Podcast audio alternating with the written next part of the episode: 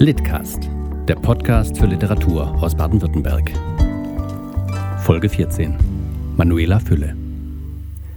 Manuela Fülle wurde in Ostberlin geboren und studierte evangelische Theologie in Greifswald und Berlin. Sie hat Gedichte, Erzählungen sowie zwei Romane veröffentlicht. Für Luftbad Oberspree erhielt sie 2017 den Thaddäus Troll Preis. Für Litcast liest Manuela Fülle aus dem 2020 erschienenen Lexikon der Doppelwörter. Ein Buch, das mit doppeltem Boden und doppeltem Sinn in poetischen Prosaminiaturen seine ganz eigene Sprachkunst entfaltet. Lexikon der Doppelwörter A wie Autobiografie. Nicht jedes Auto verdient so viel Aufmerksamkeit, einige aber schon.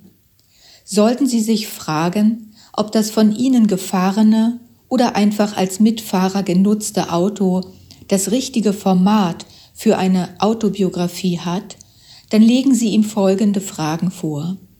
Erstens, wie heißt du denn?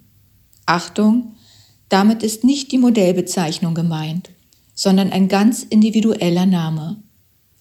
Meist ist der Besitzer und oder Vorgänger der Namensgeber. Sollten Sie also auf Ihre Frage keine Antwort erhalten, weil das Auto einfach weiter vor sich hin brummt, quietscht oder hupt, also auch was Besseres zu tun hat, als Interviews zu geben, dann befragen Sie einfach den Besitzer desselben. Vielleicht sind Sie ja selbst der Besitzer. Da hätten Sie es sich natürlich leicht gemacht. Wenn nicht, dann schauen Sie doch mal im Handschuhfach, ob Sie dort die Fahrzeugpapiere finden, um mit dem Besitzer in Kontakt treten zu können. Damit es in diesem Lexikonartikel ein bisschen schneller vorangeht, nehmen wir an, das für eine Autobiografie in Frage kommende Auto trägt den Namen Amadeus. Tatsächlich gab es ein Auto mit diesem Namen. Amadeus war ein F6, rot und schwarz, und wenn sich die Straße nur leicht nach oben wölbte, rief unser Vater, Jetzt wollen wir mal sehen, ob Amadeus den Berg schafft. Damit wären wir beim zweiten Punkt der Geschichte. Wer über das Leben schreiben will, das Leben der Dinge einbezogen, der sollte sich an ein, zwei Ereignisse aus diesem Leben erinnern. Sollten sich weder der Fahrer noch die Beifahrer einer solchen Geschichte erinnern, so müsste derjenige in die fiktive Autobiografie ausweichen.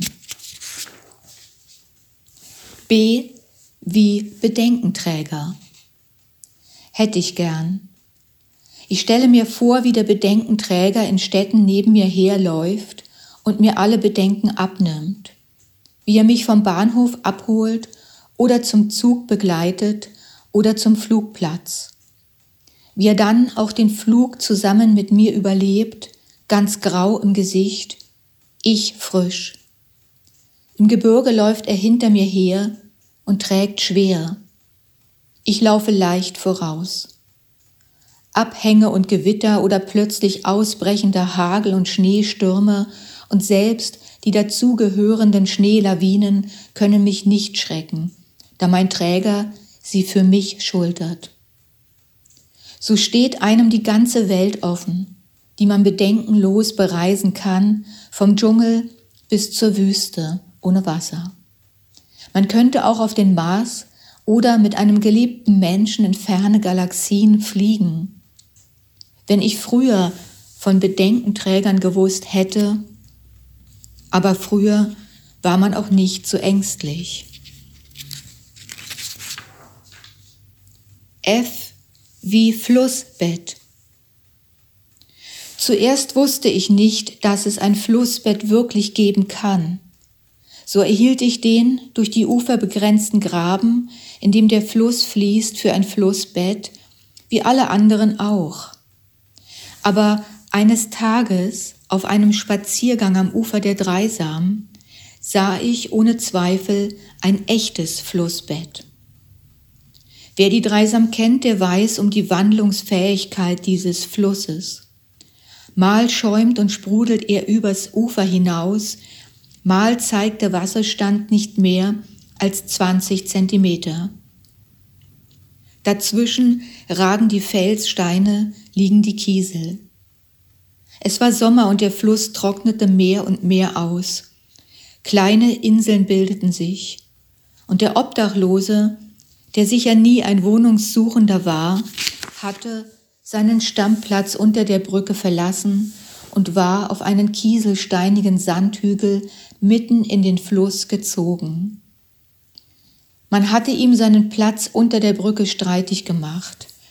Man hatte sein Lager mehrmals räumen lassen. Jetzt wohnte er also im Fluss, hatte seine Matratze zornig aufs Flussbett geworfen. Ein Meter zwanzig mal zwei Meter lang war dieses Flussbett. Das heißt, auch einige Plastiktüten und ein Radio hatten darauf Platz gefunden. Leise, beinahe vorsichtig, schlängelte sich das Wasser um dieses Flussbett. Vielleicht war es über diese neue Lebensform genauso erstaunt wie ich. Oder glücklich, weil schon wieder ein Wort Fleisch geworden war und unter uns wohnte. I wie Industriezweig.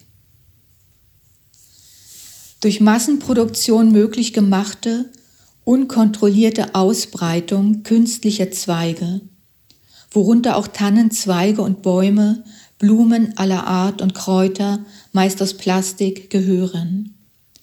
Industriezweige versprechen dem Volk ewiges Leben durch Künstlichkeit, und das Volk erliegt diesem Versprechen bereitwillig. O wie Oberförster.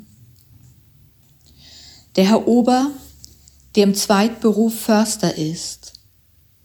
Es ist heute keine Seltenheit, mehrere Berufe zu erlernen oder auch ungelernt auszuüben. Es gibt heute erste, zweite, dritte und mehr Bildungswege, auf denen man gut vorankommen kann. Verschiedene Berufsbezeichnungen werden jedoch nur dann zu einem Doppelwort zusammengefügt, wenn man die Berufe beide aktiv ausübt. An der Stellung der Berufsbezeichnung kann man dann meist auch den Erst- oder Zweitberuf ablesen.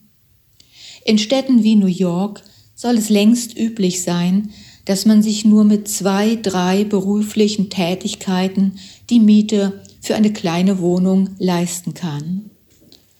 Und in den meisten Großstädten unserer Republik ist es inzwischen auch nicht viel einfacher, wie man an solchen Wortbildungen wie Oberförster ablesen kann. Vergleiche auch Oberkirchenrat und Oberpriester, die nebenbei über die viel diskutierte Finanzsituation der Kirche aufklären. Oder Oberinspektor, Oberschulrat, Oberingenieur, Oberlehrer, Oberpostdirektor, die alle tief in die leere Staatskasse blicken lassen. S wie Sprachschatz. Ein Sprachschatz ist ein Schatz, mit dem man sprechen kann. Wir gehen auf die Suche nach ihm, wir müssen viele Prüfungen bestehen. Dann finden wir ihn im Abseits. Für einen Sprachschatz geben wir alles auf. Vergleiche Perle im Acker. Sie hörten den Litcast, den Podcast des Förderkreises Deutscher Schriftsteller in Baden-Württemberg. Der Litcast wird gefördert im Rahmen von Neustart Kultur, der Beauftragten der Bundesregierung für Kultur und Medien, durch den Deutschen Literaturfonds e.V. Weitere Informationen finden Sie im Netz unter schriftsteller-in-bavü.de.